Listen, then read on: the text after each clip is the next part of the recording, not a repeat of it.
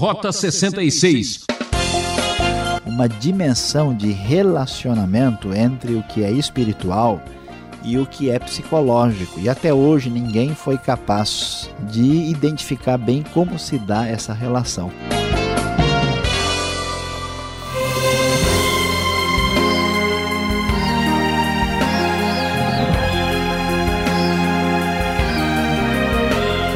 É, você já sabe que esse é o caminho para entender o ensino teológico dos 66 livros da Bíblia. Rota 66 está começando. Na aula de hoje, o professor Luiz Saião traz o assunto: Tamanho não é documento. Você se considera uma pessoa alta? Grande coisa. E você que acha que é baixinho demais, não se sinta por baixo. Veja o que diz o capítulo 17 do primeiro livro de Samuel. Como bem dizia o artista Van Gogh, as grandes coisas não são feitas por impulso, mas através de uma série de pequenas coisas acumuladas. Eu, Beltrão, já enfrentei muitos gigantes na vida e ainda faltam outros. Bom, vamos juntos aprender uma nova estratégia de vencedor. Você acompanhou conosco o que acontece no cenário do Israel antigo do início da monarquia. Sim, Deus rejeita Saul e escolhe Davi. E diante desse novo cenário que estava acontecendo nos tempos bíblicos, nós vamos encontrar um episódio muito especial que marcou a história, bem conhecido de todas as crianças que já ouviram histórias bíblicas. Israel tinha uma dificuldade especial com os filisteus. Os filisteus eram, vamos assim dizer, o grande problema militar para Israel. E nesse cenário tão difícil, o texto da nova versão internacional nos traz a informação correta sobre o que estava acontecendo a partir do versículo de número 4, nós lemos que um guerreiro chamado Golias, que era de Gate, veio do acampamento filisteu. Ele tinha 2 metros e 90 centímetros de altura. Ele usava um capacete de bronze e vestia uma couraça de escamas de bronze que pesava 60 quilos. Imagine só você diante de um homem desta envergadura, maior do que qualquer jogador de basquete que você já conheceu. Nas pernas usava caneleiras de bronze e tinha um dardo de bronze pendurado nas costas. A haste de sua lança era parecida com uma lançadeira de tecelão e sua ponta de ferro pesava sete quilos e duzentos gramas seu escudeiro ia à frente dele. E diante dessa visão apavorante desse terrível guerreiro, nós encontramos ainda as palavras do texto sagrado ecoando de modo assustador aos nossos ouvidos. Golias parou e gritou às tropas de Israel: Por que vocês estão se posicionando para a batalha, não sou eu um filisteu e vocês, os servos de Saul, escolham um homem para lutar comigo. Se ele puder lutar e vencer-me, nós seremos seus escravos. Todavia, se eu o vencer e o puser fora de combate, vocês serão nossos escravos e nos servirão. E acrescentou: Eu desafio hoje as tropas de Israel. Mandem-me um homem para lutar sozinho comigo. Ao ouvirem as palavras do filisteu, Saul e todos os israelitas ficaram atônitos e apavorados. Imagine só o que temos diante de nós nesse cenário de batalha de guerra entre Israel e os filisteus. Um homem, um guerreiro forte, muito bem armado, de altura gigantesca, desafia o povo de Israel e diz: Olha, aqui não tem para ninguém, eu é que mando, eu é que domino é, o pedaço aqui, eu sou o dono da situação. Que situação terrível, ninguém se apresentava para enfrentar o gigante filisteu. E o texto continua nas Escrituras trazendo a continuidade daquilo que aconteceu logo depois. Davi, filho de Jessé, o Efrateu de Belém de Judá, ah, ele, né, o texto nos fala, Jessé tinha oito filhos e já era idoso na época de Saul. Os três filhos mais velhos de Jessé tinham ido para a guerra com Saul, inclusive lá estava Eliabe, o mais velho, Abinadab, o segundo, e Samal, o terceiro. Davi era o caçula, os três mais velhos seguiram Saul, mas Davi ia ao acampamento de Saul e voltava para apacentar as ovelhas de seu pai em Belém. E diante desta a informação, o texto diz que durante 40 dias, ouça bem, 40 dias o filisteu aproximou-se de manhã e de tarde e tomou posição e sempre trazia o seu desafio, conforme nós já vimos anteriormente. Então, um dia Davi ah, recebe a ordem de seu pai para levar alguns queijos ao comandante da unidade onde estava onde estavam os seus eh, irmãos, e assim o texto então nos informa que Davi, levantando-se de madrugada, deixou o rebanho com outro pastor, pegou a carga e partiu, conforme o seu pai havia ordenado. Ele chegou ao acampamento na hora em que o grito, com o grito de batalha, o exército estava saindo para suas posições de combate. Israel e os filisteus estavam se posicionando em linha de batalha. Frente a frente, Davi deixou o que havia trazido como responsável pelos suprimentos, suprimentos e correu para a linha de batalha para saber como estavam seus irmãos. Enquanto conversava com eles, Golias, o guerreiro filisteu de Gate, avançou e lançou seu desafio habitual e Davi o ouviu. Todo mundo ficou morrendo de medo. Todos fugiram cheios de medo, diz o texto. Os israelitas sabiam que ninguém tinha condições, humanamente falando, de vencer. Eles chegaram então a comentar que Saul daria a sua filha em casamento a quem enfrentasse o gigante filisteu e que este homem estaria livre de impostos, bem como a família de seu pai. E então Davi ficou sabendo disso, e quando ele soube disso, logo em seguida quando o seu irmão o encontrou e o viu falando com os soldados, ficou muito indignado e o repreendeu. E então, diante de tal situação, vejam só Davi, cheio de coragem, aproxima-se de Saul e diz o seguinte, conforme vemos no versículo de número 32. O texto nos fala: ah, o seguinte: Disse Davi a Saul: Ninguém deve ficar com o coração abatido por causa desse filisteu. Teu servo irá e lutará com ele. Saul então desaconselha Davi e diz: Olha, você não tem condições de lutar contra esse filisteu. Você é apenas um rapaz, ele é um guerreiro desde a mocidade. Então Davi apresenta o seu currículo e diz: Olha, teu servo toma conta das ovelhas de seu pai. Quando aparece um leão ou um urso e leva uma ovelha, eu vou atrás dele, dou-lhe golpes e livro a ovelha de sua boca. Quando se vira contra mim, eu pego pela juba e lhe dou golpes até matá-lo.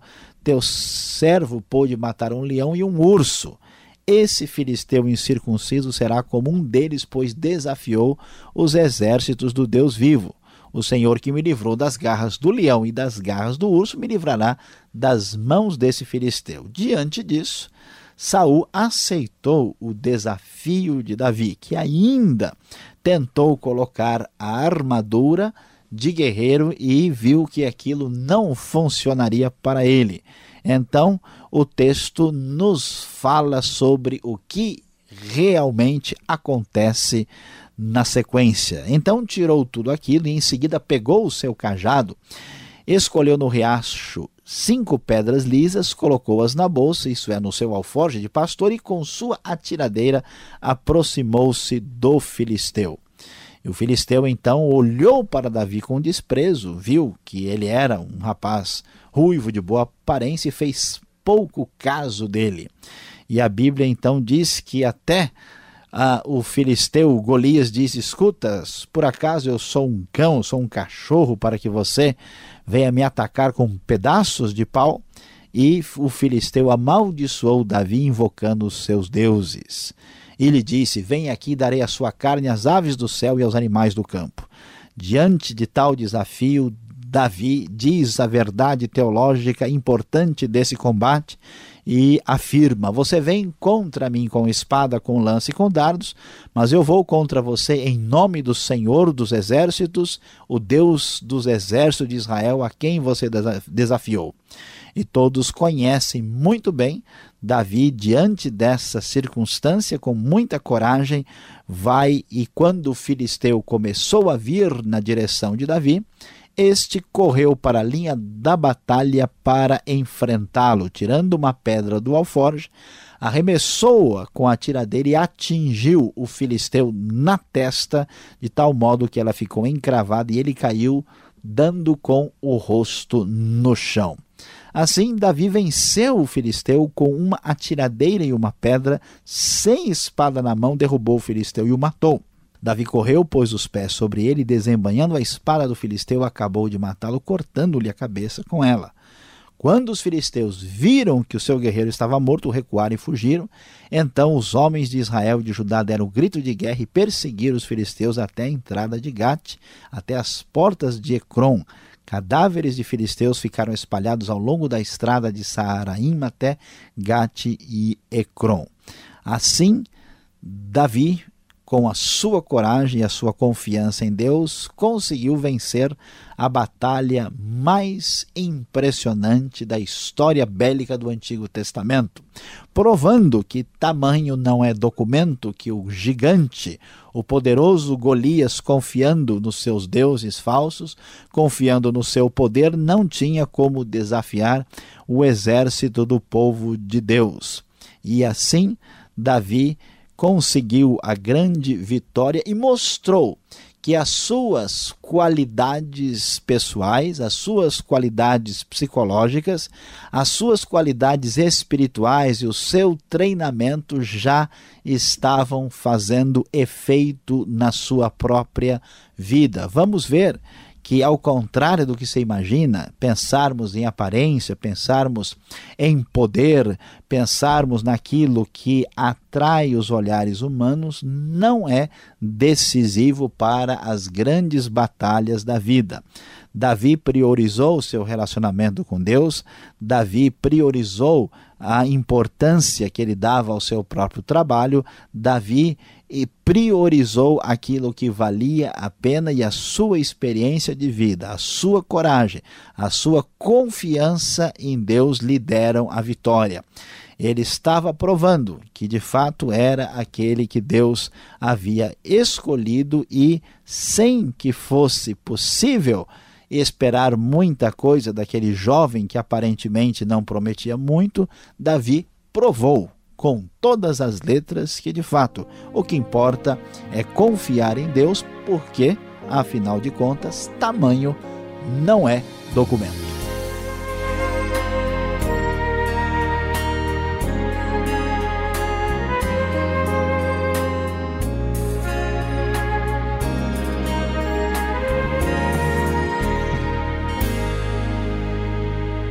E você já sabe, esse é o seu programa de estudo bíblico, Rota 66, o caminho para entender o ensino teológico dos 66 livros da Bíblia. Esta é uma realização transmundial. E marque lá, Caixa Postal 18.113, CEP 04626-970 São Paulo, capital. E-mail rota66 arroba transmundial.com.br. Tema da aula de hoje: Tamanho não é documento, da série do primeiro livro de Samuel, capítulo 17. Rota 66 tem produção e apresentação de Luiz Saião, redação Alberto Veríssimo e na locução Beltrão. Não importa o tamanho da sua dúvida. Vamos às perguntas, ouvir a segunda parte da aula.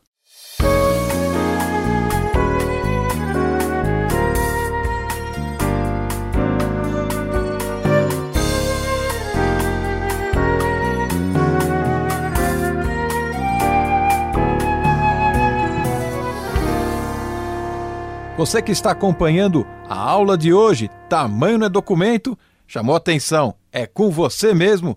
Primeiro livro de Samuel, capítulo 17. Alô, baixinhos! Nós temos uma mensagem para você e o professor está aqui do nosso lado para trazer as respostas às dúvidas. Davi, era um guerreiro ou não era um guerreiro? Veja só, no capítulo 16, lá no verso 18, diz que era um homem de guerra. Mas depois, no capítulo 17, parece que não era uma pessoa muito conhecida, cuidava de, de ovelhas. Professor Saião, como vamos resolver esta aparente contradição? Pois é, pastor Alberto, eu deveria dar uma resposta bem uh, pequena para uma pergunta tão gigante assim, mas vamos ver o que podemos. Sem pedradas, hein? É, fazer aqui, porque, olha, é verdade, o capítulo 16, 18 fala de maneira muito clara que Davi é um guerreiro valente. Depois, quando ele vai lutar contra Golias, uh, Saul diz: Olha, Golias é um guerreiro experimentado e você é apenas um rapaz. E como é que a gente deve entender isso? Né? Em primeiro lugar, é importante destacar aqui quem foi que disse que Davi é um guerreiro. Ah, na verdade, ah, Saul estava procurando alguém que tocasse harpa no capítulo 16.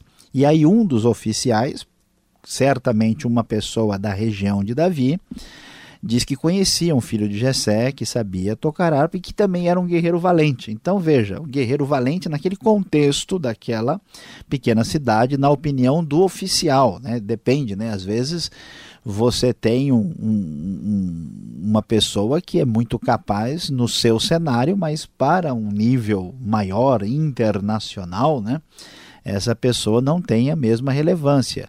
Agora, diante de Golias, né, o campeão mundial dos pesos pesados, né, o grandão, o poderoso de quase 3 metros de altura, diante dele, né, Saul realmente comparando com os guerreiros do exército, Davi não tem experiência suficiente. Então, se nós observarmos quem está falando, em primeiro lugar, e depois o contexto né, do cenário onde as coisas estão acontecendo, aí a gente vai perceber que, na verdade, o texto não está numa situação de contradição. É possível resolver esse, esse problema sem guerra nenhuma. Bom, para entender um pouco, fica assim, né? Alguém pode imaginar o seguinte: Poxa, Davi, você fica catando bicho no mato. Aí vem esse Godzilla. Como é que você vai enfrentar isso, né? Complicado, né? Muito Aí bem, é agora pedreira. você tocou num ponto importante tocou na harpa. E esta harpa, esta música, que encanto produzia porque afugentava o espírito maligno. O demônio tem medo de música ou esta harpa tem algum, algumas notas com outros efeitos? Pastor Alberto, os meus ouvidos ressoam com a sua pergunta e vamos ver aqui o que temos a dizer. Na verdade, essa questão é meio misteriosa, porque de fato né, existe no ser humano uma dimensão de relacionamento entre o que é espiritual e o que é psicológico. E até hoje ninguém foi capaz, de maneira absoluta, completa e suficiente, de identificar bem como se dá essa relação. O que a gente descobre é que uma pessoa com problemas espirituais sérios geralmente tem aí consequências e decorrências psicológicas. E às vezes, problemas psicológicos também podem abrir a vida da pessoa para uma influência espiritual uh, inadequada. Então, o que acontece é que Davi praticava aqui uma musicoterapia, né? Então ele tocava de uma forma a acalmar Saul, que ajudava a, nessa situação com o espírito mal. Os intérpretes liberais que assim não acreditam na existência de uma entidade espiritual acham que isso seria uma prova de que as coisas seriam puramente psicológicas e que não teriam nenhuma realidade, né? Como é que o espírito foge da própria música? Nós podemos dizer que esse texto permanece ainda um tanto quanto misterioso porque nós não estudamos suficientemente essa relação. Mas a chave do caminho está exatamente aí nessa ligação entre o que a gente pode chamar de elemento espiritual e elemento psicológico do ser humano. Tá bom, vamos deixar então o complicado Saul de lado e vamos voltar ao grandalhão Golias. Que história é essa? Um homem que tinha quase 3 metros de altura. Não é possível isso. Eu acho que há um pequeno exagero aqui. Eu acho que pessoa, o pessoal que está super dimensionando o adversário, porque, veja, alguém tomou uma medida errada, não foi não? Pois é, pastor Alberto, vamos olhar de perto aqui. Nós temos aí na versão antiga seis côvados e um palmo. Né? O que, que é o côvado? O côvado na Bíblia é a parte ah, que vai né, do, desde o cotovelo né, até aqui a ponta da mão. Isso é o côvado. O côvado ah, ah, dos hebreus tinha mais ou menos aí 44 centímetros e meio, né, arredondando aí 45. Então, se fazemos as contas aí, nós temos a tradução da NVI, deixa bem claro, né, 2 metros 90. É uma grande altura. Veja, não é difícil, nós já temos hoje, é normal, por exemplo, no próprio basquetebol, no vôlei, você tem gente de 2,20, 2,30 à vontade, né? Até 2,50 metros, 50, um pouco mais do que isso, até 2,60 nós encontramos. Então 2,90 não é um exagero tão assim absurdo. E para assim entendermos como isso é possível, as tradições antigas, a história de vários povos falam de gente muito grande. Mencionam essa ideia de que no passado houve pessoas muito altas, ela aparece em diversas tradições. Então é possível, é provável, uh, muito razoável que Golias realmente fosse uma pessoa uh, com essas proporções. Isso não está fora assim da realidade. Né? Nós temos até o caso do Og, né, do rei de Bazan, que tinha uma cama de 4 metros e meio, por exemplo. Né? Então é, é, digamos que apesar de uma altura muito grande, isso é plausível. Tá certo. Para terminar aqui a nossa curiosidade, para entendermos melhor o texto, no final do capítulo 17, a gente vai encontrar algumas dificuldades no texto. Como é que é Davi chegando com uma cabeça em Jerusalém? E Jerusalém agora, nesse contexto, aparece? E a outra, Saul não conhece Davi já do capítulo 16? Como é que aparece agora no final do capítulo 17, lá no verso 55? Quem é este homem tal? Filho de quem? Pois é, pastor Alberto, essas são dificuldades realmente complicadas no texto. Inclusive, assim, muitos intérpretes assim críticos da Bíblia, eles até é, sugerem, por exemplo, que um texto não tem nada a ver com o outro, que um foi escrito por uma pessoa numa época e o outro foi escrito depois e foi reunido posteriormente, que o texto fala de Jerusalém porque Jerusalém se torna o centro cultural e religioso do povo mais tarde. Né? Mas ah, como é que a gente lida com essa dificuldade aqui?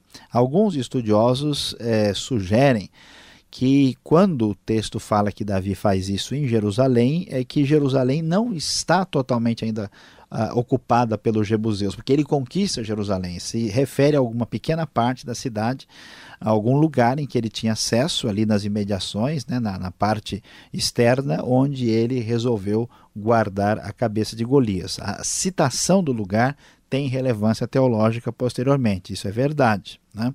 Agora, o fato de nós vermos lá Saul né, falando que não conhece, e depois a, a ideia ele uh, tendo Davi já sido escolhido para trabalhar com ele, isso levanta algumas controvérsias, mas há uma possibilidade bem razoável de que Saul conhecesse Davi né, de uma maneira não detalhada. Quando Davi fez o que fez, ele falou: peraí, vamos levantar a ficha do rapaz. Saul é o rei. Afinal de contas, vai casar com minha filha, né? Está é, lidando com muita gente. Então, aqui sim, ele entra nos detalhes, querendo saber realmente né, quem é esse jovem, né? assim como nem todo chefe de empresa conhece detalhadamente seus funcionários, depois de um certo episódio, aí ele quer realmente saber com quem ele está lidando.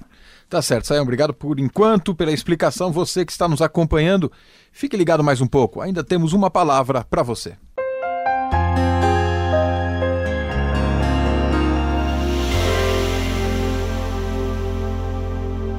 Hoje, aqui no Rota 66, você estudou conosco o capítulo 17 do primeiro livro de Samuel e nós vimos que tamanho não é documento. Você relembrou a grande vitória sobre Golias, o gigante Golias, que foi a grande conquista do rei Davi. Davi, quando ainda jovem. O que é que aprendemos com esta batalha vitoriosa, com essa conquista tremenda? A grande verdade é que dependência de Deus é tudo. O texto várias vezes sinaliza que a questão de Davi é mostrar que este filisteu é um filisteu que desafia os exércitos do Senhor. Ele está ofendendo a Deus. Davi menciona o Senhor como aquele que o ensinou, aquele que o abençoou em sua trajetória. O dependente de Deus é o grande vitorioso e não aquele que confia em sua própria força. Não se esqueça disso. Esse foi mais um Rota 66. Veja novidades no site transmundial.com.br. Trabalhos técnicos de Paulo Batista. Espero você aqui nessa emissora e horário para a continuação do estudo, ok? Obrigado pela audiência e até o próximo Rota 66.